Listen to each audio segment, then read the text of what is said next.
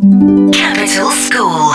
Слова и выражения, которым вас не учили на уроках английского.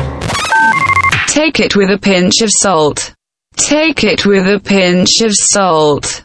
Объясняет коммерческий директор рекрутинговой компании Люк Джонс, Лондон, Великобритания. Очень хорошее выражение. Это обозначает, что типа это не сто процентов правда.